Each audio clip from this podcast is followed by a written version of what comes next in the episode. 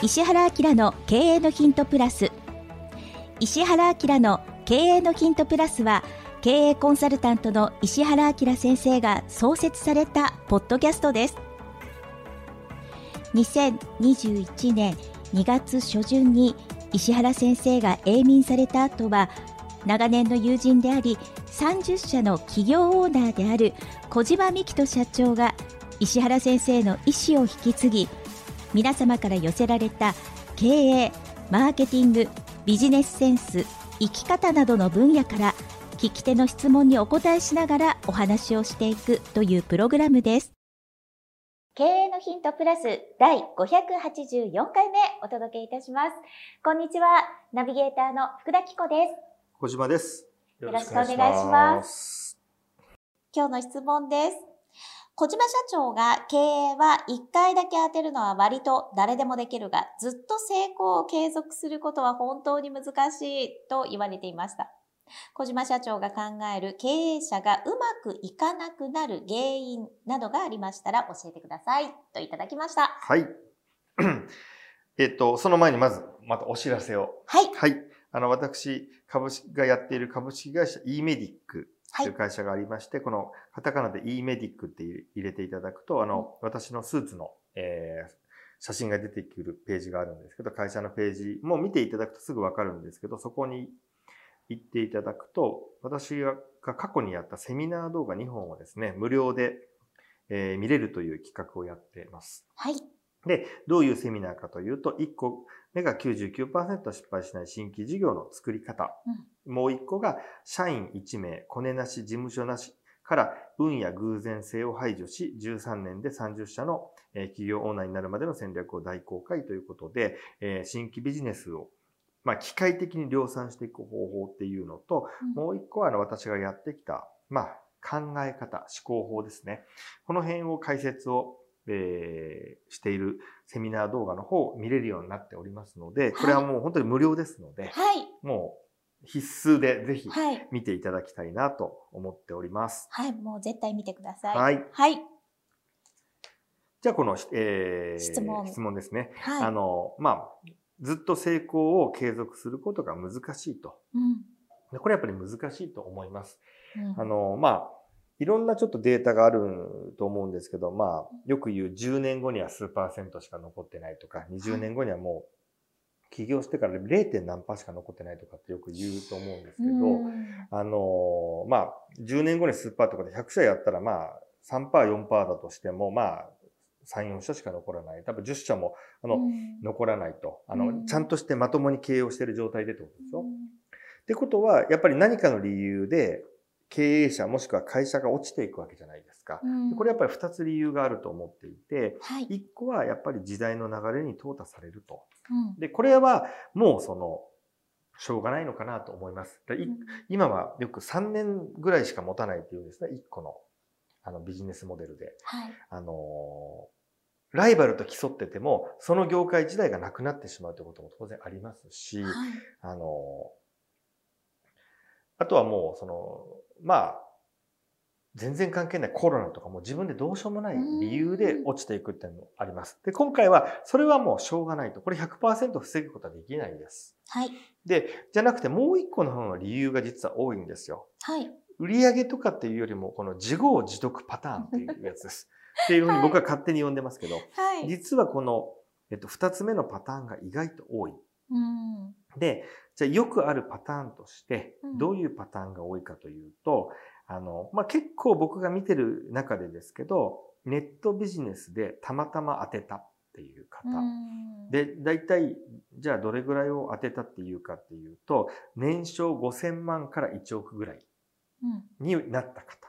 はい、何かをやって。はい、っていうのと、もう一個がビットコインとかの仮想通貨で、たまたまいわゆる送り人みたいなのになった方。100倍ぐらいに上がっちゃって。うん、で、100万円ぐらい買って、もう騙されたって騒いでたはずなのに気づいたら上がってたっていう。はい。はい。で、あの、2018年とかに特にですけど、まあ仮想通貨バブルの時に、まあ億単位で利益を出した。まあこれ正確に言うと利益は出してないんですよね。ほとんど利益確定ができてない。もしくはまあ利益確定できた方もいらっしゃると思うんですけど、その後に税金が高すぎるんですけど、その税金を用意してなかったとか。はい、で、かなり地獄を見た人も結構いると思うんですけど、まあ、このどっちかですね、うん、あの、何かでたまたまパンとね、ビジネスがうまくいっちゃったっていうのと、うん、その、普通の主婦がまあ、送り人みたいな感じになっちゃったと。か。うん、で、あの、どういうパターンが危ないかっていうと、うん、この全能感っていうか自分が、あの、何でもできるというか、こういう感じが発言に出てきたら危ないんですよ。自分は何でもできるというか。うん。で、これが Facebook とか Twitter とかインスタでもそうなんですけど、なんかですね、ちょっとビジネスにうまくいった瞬間に謙虚だった人が、なんか自分はすごいこういう理由でいけてるとか、なんかその、経営を語り出すみたいな。もうこれあるんですよ、結構。で、あのー、そういうふうになってきて、運とか偶然とかを自分の実力だと勘違いしてしまって、いわゆる慢心、過信、おごりですね。してしまったっていうので、落ちていく。それが例えば幹部が去っていくっていう場合もありますけども、幹部とかそういう以前の話で、あの、例えばじゃあ僕のこれ知ってる人で何人も知ってるんですけど、じゃあ仮想通貨でうまくいきました。普通の主婦サラリーマン、もしくは個人事業主でなんか事業やってた方が1億円ぐらいのお金を手に入れました。はい、で、まあ、仮に税金残してたとしても、まあ、5000万、4500万から5000万残ります。そうすると、そういう方って、これなんでかわからないんですけどね、ネットビジネスのやってた方もそうなんですけど、ななんか結構な割合で、カフェとかエステとかネイルサロンとか、僕がまだ結構ネットビジネスやってた7、8年前だと焼肉屋とかね、はい、やるんですよ。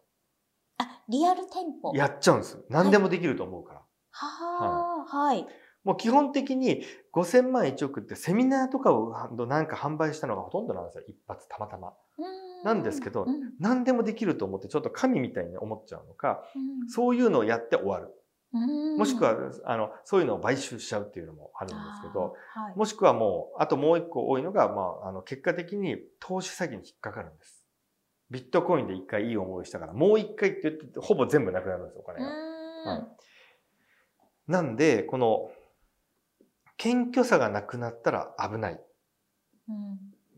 ですよ、これ。本当に僕いろんな人も自分が起業してから18年間ぐらいいろんな人見てきましたけど、本当にあの結果を何かちょっとうまくいってから、1年から数年ぐらいで、うん、その自分のやり方をね、教える的な、はい、そういうことを語り始めたら、うん、まあ、いわゆる終わりの始まりというか、これ本当にそうで、はい、そういうのでやっぱり残ってる人が、あの、ほとんどいないというか、これはどっちかというと、その、ちょっと別の、あの、回で、えっと、何回か、2、3個前ですかね、あの、うん、旅行の写真を上げるとかって話の時でも話をしたんですけど、うん。はい、結構ね、これにもちょっと、あの、まあ、リンクする話なんですけど、うん、僕が見てる限り割と、全員じゃないですけど、こういう方が割と、高級レストランとかの写真をどうやってあげたりとか、っていう方が多いんじゃないのか、全員じゃないですよ。はい。多いんじゃないのかなって思っていて、僕いろいろ見ていて、特にここ10年見ていて、やっぱり10年前にすごい仲良くて羽振りが良かった人で、今も羽振りがいい人なんて1割くらいですかね、10年間、10年経っても。半分なんかいないですよ。半分以上まず会社やってないですから、もういなくなっちゃってます。はい。10年前華々しくちょっとスターみたいな形で輝いてた方。はい、で、やっぱり、あの、その方々たちが、あの、何、どうしてなのかなと思うと、やっぱりこの何でもできるっていうふうに、あの、慢心過信してしまう。うん、うんっていうのかなと。あと、まあ、投資詐欺はまあ僕もあの過去1億円ぐらい騙されてるんで、まあ、人のことはちょっと言えないんですけど、これね、はい、やっぱり、そういう話がね、来るんですよ。うん、これなんで来るのか、これ今も考えてもわかんないです。どうやって知り合うのかわかんないんですけど、なんかね、話来るんです、不思議と。私も騙されましたから、はい、なんか騙されちゃうんですよね。そうなんですよ。で、あの、多分これって、自分はそういういわゆる、うん、あの選球眼っていうんですかね、その選ぶ力がちゃんとあると。うん、それはもうなぜかっていうと、成功したからだと。うん、うん、あの、結果を出してるからだっていうふうにして、あとは自分はちょっと偉い特別？そんだから自分のところに来たってやっぱり勘違いしちゃうんでしょうね。うん、で、なんで僕はあの仮想通貨とか当てて、数年前に当てて送り人になって、それをから結果的にそのお金をもとに事業をやって大成功した人なんているんですかね？僕聞いたことないんですよ。みんな消えました。あそうですか。あの、消えた、あの、元の生活に戻るんだったらいいんですよ。もっと悲惨になってます。それちょっとなんか、あの、これなんで、ね、なんで悲惨になるかわかります？え、なんか、だから、元に戻せなくなっちゃうからですよね。そうです。あの、本来、もともと、まあ、じゃあ、年収4、500万ぐらいで、まあ、普通の生活でなんかそんなにまあ、不満なこともあるけど、まあ、奥さんもいて子供もいてとか悩みがまあ、あるけど、まあ一応楽しく生活してたっていうのから、あの、基準を上げちゃってるんで、戻した時にも、それが、でも、頭の中の慣れてる感覚は、あの、その、まあ一瞬ですけど、数ヶ月か半年か一年かわかんないです。ですけど、そういう贅沢をしたりとか合流したやつが残っちゃうんですよ。なんで、普通でももう、あの、自分の中では耐えられないんですよ。だからその後、一生それを結構背負っていかなきゃいけないんで、きつい人生というか。で、2回当たんないですから。で、当てようと思ってお金を借りて何かやっちゃったりしてボカンとなったりとか、もっと傷口が深くなって自己破産しちゃったりとか、はい、そう、多分これって宝くじを当たった人の何何割かが自己破産するっていう話と同じだと思うんですよね。うん、で、戻そうと思うんですよ、多分。何とかして。あの、旗から見たら今までと同じに戻っただけでも、そこでいられるだけで十分なはずなのに、もう、あの、例えば、まあちょっとこれが合ってんのかわかんないですけど、10辛ぐらいのものすごい辛いラーメンを慣れちゃったら、普通の人が辛いっていうのが、あの、その感覚がもう、まあ、辛さを感じられないのと、多分同じ脳の中でおそらくそうなんですよね。っていう風になっちゃうのかわからないですけど、うん、あの、僕が見てる限り、悲惨に終わってます。みんな。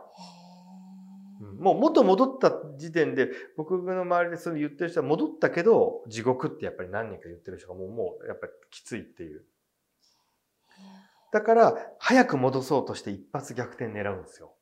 で、それを狙ってる意味わからない情報商材とか売ってる人たちがいっぱいいるわけですよ。網を張って。はい、はい、で、落ちていく。で、大体奥さんと離婚する。もうありがち。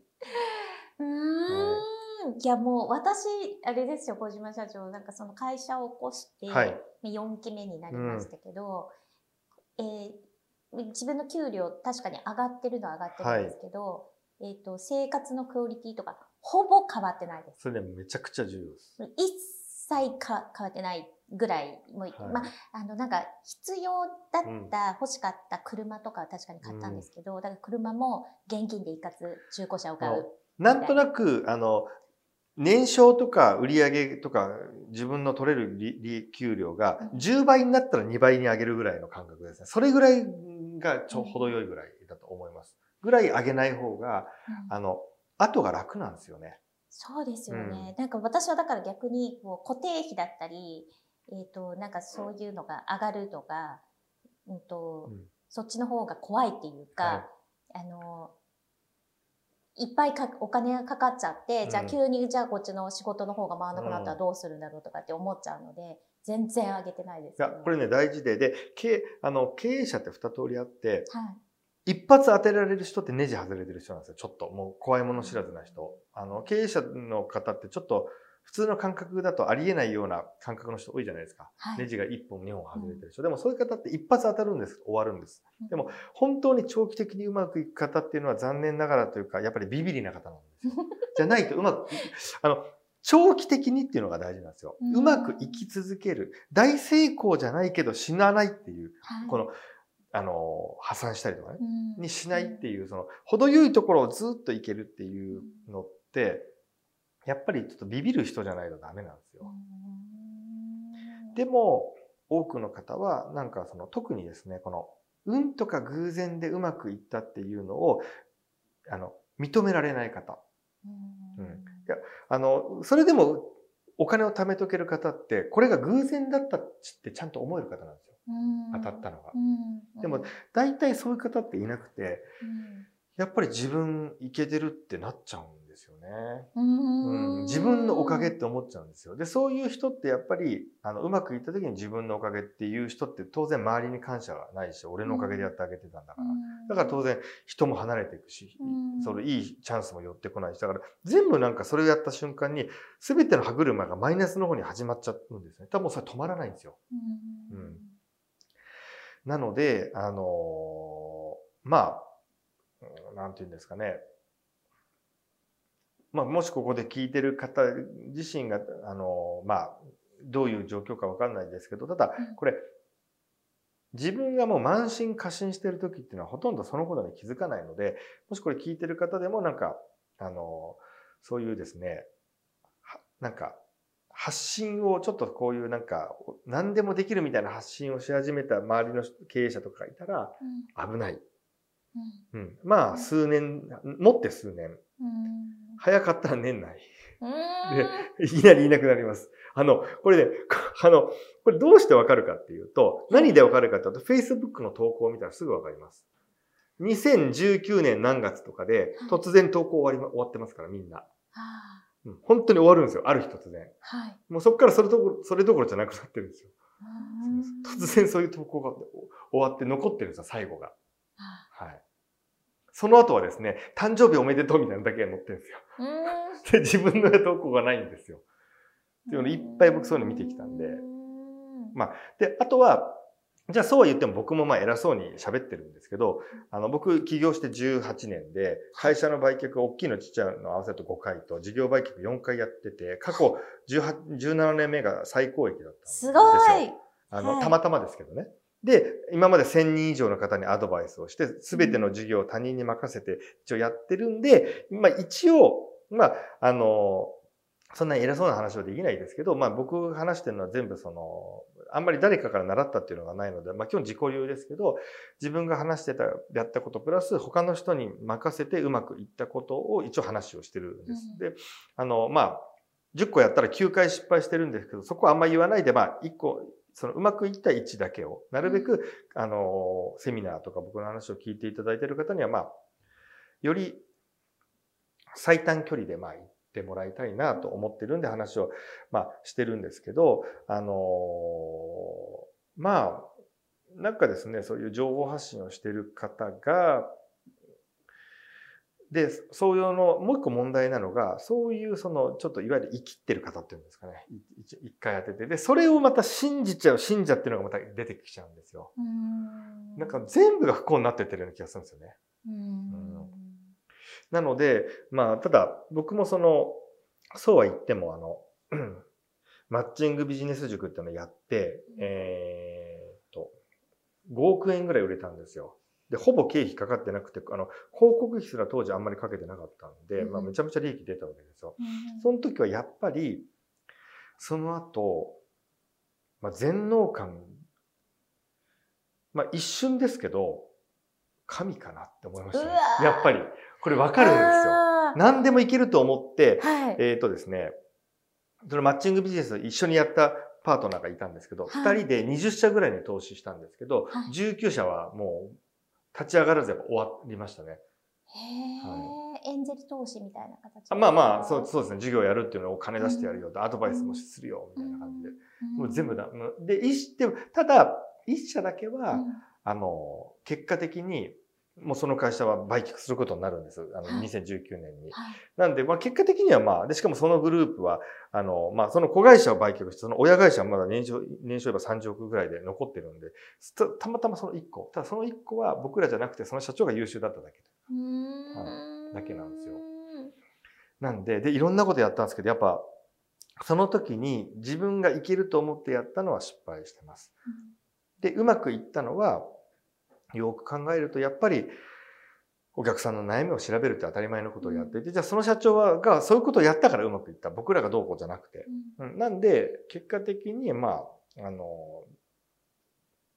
当たり前のことをやらなくなると終わるというか、うん、で、あとは、その特にその1回の成功って、ほとんど他の業界で通用しないんですよ。で、特にリアルビジネスで成功した人がネットビジネスっていうのはあんまないんですよ。でもね、ネットビジネスでうまくいった人って、なんかその、カフェ、エステ、ネイルサロン、焼肉屋、本当もうこの辺やりたくなるんですよ。え、どうしてですかね？これね、これは僕もやってないからわかんない。まあ、なんかエステとかちょっとまだわかんなくもないですけど、なんで、があるみたいな、はい、なんで飲食をやりたいのかわからないんですけど、はい、僕お酒も飲まないからなおさらわかんないですよ。でも、やるんですよ。100%失敗します、これ。えー、私、飲食をもしやるんだったら、はい、やるんだったら、仮にやるんだったら、うん、えっ、ー、と、ガールズバーか、はい、えー、もしくは、えー、そういう水商売系。ああ、なるほど。だったら、ありなんじゃないかなと思うんですよね。僕は、もしやるんだったら、もう立ち食いそばですね。あの、駅の中に入れるんだったら、でもあれは利権があるから入れないんですよ。はい。はい、駅の中に入れるんだったら、あれは僕ね、もう全力でお金出します。だって、あの、はい、まずですよ、駅の中で入ってる時点で絶対にお客さん来るじゃないですか。で、ね、で、まずいとかあんま関係ないんですよ。最低限の味だったら。で、しかも、お湯で入れてなんかその、すっげえまずい、あの、びっちゃびちゃのなんか天ぷらみたいに乗っけるじゃないですか。大体。はい。ですよね。で、なんで、パートのおばちゃんで回せるんですよ。そうですね。はい。で、あの、一人5分とかでいなくなるんですよ。はい、だからもう、1時間あたりの回転率が下手するともう10回転とかするんですよ。そうですね。はい、ってことは、1時間あたりめちゃくちゃ儲かるじゃないですか。なんで、で、原価も安いんで、で、はい、オペレーションがめちゃめちゃ簡単。なんで、あの、立ち食いそばとか、あの駅の中にあるカレーとか、はい、駅の中だったらもう絶対やりたいです。主主要な駅の中なんか入れるんだったら。で、しかも、なんとか工夫して、もうちょっとおばちゃん感じよくしたりとか、はい、もうちょっとそのびっちゃびちゃの天ぷらをもっとマシにしたりとか、ちょっとカリカリにすると。はい。もう、さらに、あの、よりちょっと、あの、なんていうんですかね、あの、リピート率が上がるような感じで、そこを僕だったらややるかなと思うんですけど、きょさんなんでガールズバーを？え、なんかその、はい、えっと、多分絶対になくならないいい要素があるんじゃないかなって思っていて、うん、そのなくならない要素の、うん、えっ、ー、と、私の考える3つというのが、はい、えっ、ー、と、男性の風俗と、うん、えー、女性の美容と、えっ、と、あと、なんかお孫ちゃんかペットにお金をかけるっていう、なんかこの要素ってすごくこうなくなんないなと思ったんですよ。ただ今やっぱりコロナで、あの、東京都とかもうお酒出せませんみたいになっちゃってるから、うん、そうすると、ガールズバーとかは水出すしかないかなみたいな感じになっちゃうと思うんですけど、そうですね。でも、うんと、インスタグラマーみたいな、例えば、うん、えー、インフルエンサーの女の子が、います、水一杯1000円ですとかって売れるんじゃないかな。なるほど。あの、それでもありですね。で、僕の周りで、あの、その後うまくいった人ってね、何人か共通してるのがみんなメンズエステやったんですよ。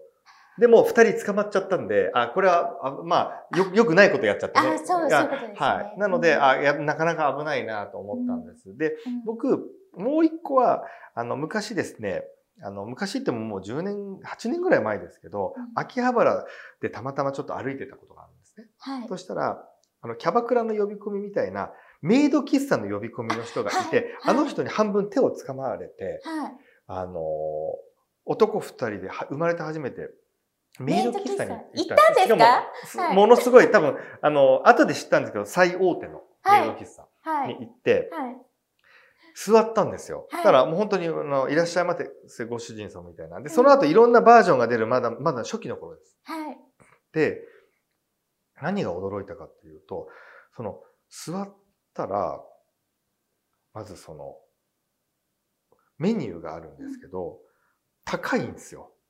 で、あの、なんか魔法をかける、あの、なんか炭酸水みたいなやつが1800円なんですよ。でも、チェ、あの、当時でチェキっていう写真を撮って、なあの、何々さんへってサインしてくれる。はい、すぐ出てくるポラロイドカメラのちっちゃいやつ、普通にあの、別に高校生でもあの、メイドの子いるんで、そういう高校生とか大学生の女の子が、あの、一緒に写真を撮ってくれて、はい、で、さらに魔法をかけるんですよ。はい、で、魔法をかけるときに、あの、何が驚いたかというと、周りに店員が、あの、店員だけじゃなくて、お客さんもいるんですよ。はい、で、しかもお客さんもだいぶやばいお客さんばっかなんですけど、その人たちと全員で魔法をかけてくれるんです。全員で？全員でかけてくれるんですよ。で、最初やばいなと思ったんですけど、で、僕、その、その後、その二人でなんか、そのジュースをと、あの、オムライス、名前書いてもらって、はい、5000円ですよ。でも、チェキ3回ついてるんですよ。あ、チェキ3回とオムライス。もうしかも、アホみたいにでかいんですよ。絶対食べれないやつ。はい。でも3回写真撮れるんですよ。はい、5000円、はい。で、名前とか書いてくれるんですよ。はい、ケチャップで、うんうん。で、それも魔法をかけてくれるんですけど、はい、で、誰かがその後に他の人がまた頼むと、僕も一緒に魔法をかけ、なんか呪文みたいなの唱えて。でもそれね、2、3回やると慣れちゃう。え、魔法もかけたんですか？小島社長。あの、みんなで、なんか、なんか、なんか送るんですよ。はい、ビームみたいなの。で、なんですけど、あの、それで何が気づいたかっていうと、何個か気づいて、うん、で、みんなそのオタクの人たちが、そのチェキみたいなのを取ったファイルを持ってきたんです。こんな分厚いんですよ。コレクションだ。はい。いやもう、何回来てんだ？いくらってか、オムライス、食わないオムライス何個頼んでんだみたいな人たちいっぱいいるわけですよ。はい、で、味が恐ろしくまずいです、やっぱ。あの適当だから作ったえ、美味しくなれって言ってくれるんじゃないですか？美味しくなれとは言ってくれるんですけど、美味しくはないんです。全然。で、あと、何がすごいってですよ。その、1800円のジュースなんですけど、原価を抑えたいのか、粉を混ぜてるのか、水色の、もう、絶対売ってないだろっていうような飲み物なんですよ。え、あの、駄菓子屋さんで売ってる粉のやつ多分やばいんです。あれを1800円で売れるんですよ。すごい。で、でうん、で飲食なのに味が関係ないんですよ。はい、で、客単価がすごい高い。はい、っていうので、やろうと思ったんです。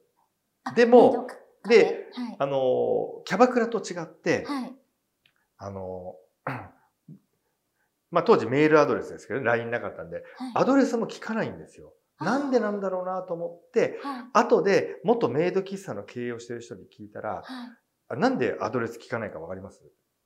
キャバクラって交換するじゃないですか。そうですよね。だって。それ絶対現金なんです。それが現金。あややっちゃダメなんですやっちゃいけない。はい。あ、オタクの人とかだとストーカーになったりするから。で、ストーカーでで事件起こったんですよ。そうですよね。で、秋葉原とかでもそれやめましょうって言って、で、しかも帰る時も、あの、本当につけられちゃったりとかするんで、だから、あの、実は経営がめちゃくちゃ難しいっていう。あ、女の子たちを守ったりとか、はい、リスク管理が。はい。相当難しいっていうのと、あとはその、まあ面白かったんですけど、あの、ものすごいあれですよ。真面目そうなおじさんなんですけど、はい、あの、今も覚えてるんですけど、ここに人形を置いてるんですよ。で、その人形と話しかけて、その女の子たちも、その人形と二つジュース持ってくるんですよ。で、その人形も本当に人間かのように話してるんです。でもお店から見たら2倍なんですよ、全部。はい、で、写真も両方撮るんですよ。うん、だから、もう、もうわけわかんないんですけどね。だなんで、そういうビジネスは面白いなと思ったんですけど、でも、あの、分かったのは、ある意味、夢与えるビジネスじゃないですか。そうですね。で、実は裏側は相当難しいっていうのを後で聞いて、一瞬そのお金出資しようかなと思ったんです。はい、でも、相当難しいっていういろんなオペレーションも含めて。実は、簡単そうにやってるんですけど。あとは、あれは、あの、もう一個分かったのは、呼び込む女の子のトーク力でほぼ決まるんです。あれ呼び込まない限り来ないんで、常連以外は。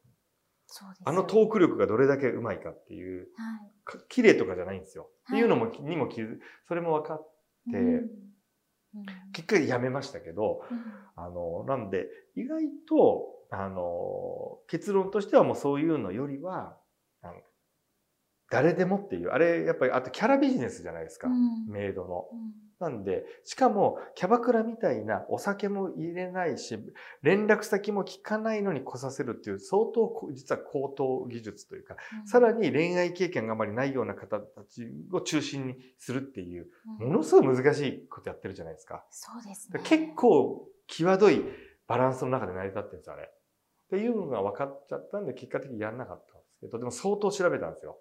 はい、なんでこんな、で、僕30分しかいなかったんですよ。ちょっと時間なかったんで。はい、で、面白すぎてどんどん2人で頼んじゃったせいで、はい、3万8000円ぐらいですよ。だって、ジュース10杯ずつとか頼んでますからね。2人とも。あの、10杯じゃないな。2人で10杯だったんですかね。なんか、僕だって5、6回チェキ取りました、ね。あの、おも、面白くて。みんなが魔法をかけてくれるのがもうあまりにも面白くて。なるほど。でもそういうものを付加価値としてつけるならば、はい、たとえまあ普通の水でも1000円でも1500円でも売れるし。そうです。あの、結局そのものじゃ、を、ね、あの、うん、ジュースを売ってるわけじゃない、じゃないですよね。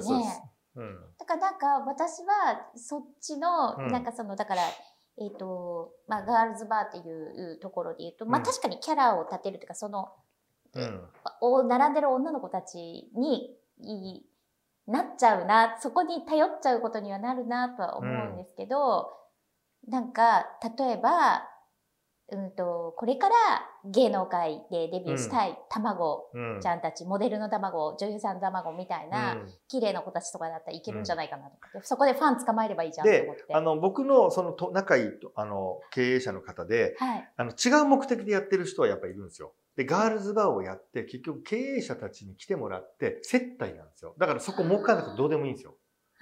うん、それで仲良くなって、必ずパーティーをそこで開くんですよ。うんだからそれによって結果的に、あのジョイントができたりとか、いろんな経営者をつあの連れてきてくれると、誰が一番美味しいかって主催者なわけですよ。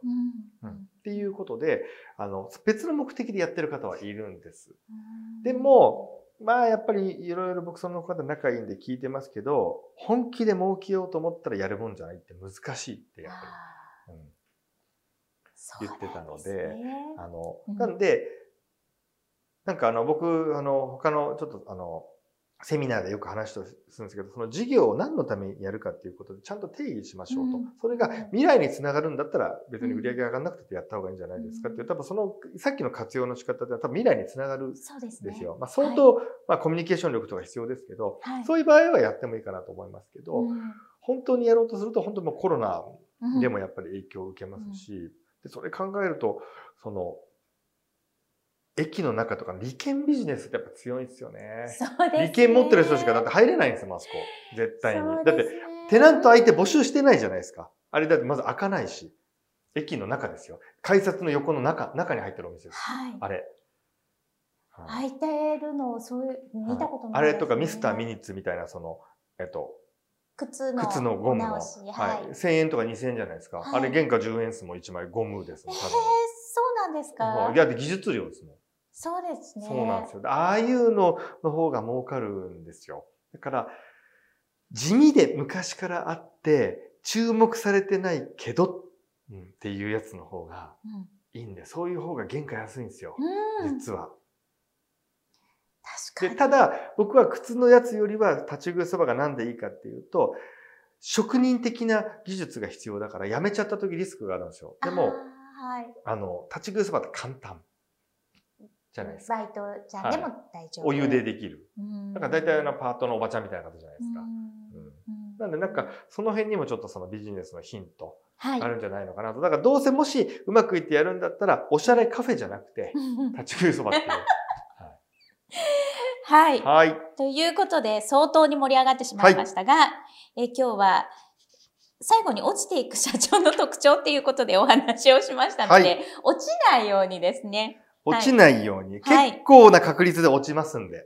はい。で、ちょっと落ちてもいいんです。あの、気づいて修正するいいんです。あの、ちょっとも落ちない人はいないんで。うん、で、ちょっと落ちた時にやばいかなっていう危機管理ってビビリの方の方がやっぱりいいので。はい。で、ちょっと落ちた時にすぐ修正するっていうことを含めてこういうことがあるんだよっていうのを覚えておいていただけるといいなと思います。はい。はい。経営のヒントプラス第584回目お届けしました。今日も最後まで聞いてくださってありがとうございます。ありがとうございます。今日のポッドキャストはいかがでしたか？番組では小島社長への質問をお待ちしております。メールアドレス info アットマーク m-aim.jp 宛てに質問内容を記載の上件名をポッドキャストの質問と明記してお送りください。メールアドレスはポッドキャストの概要欄にも記載しております。そちらもご確認ください。それではまたお耳にかかりましょう。ごきげんよう。さよなら。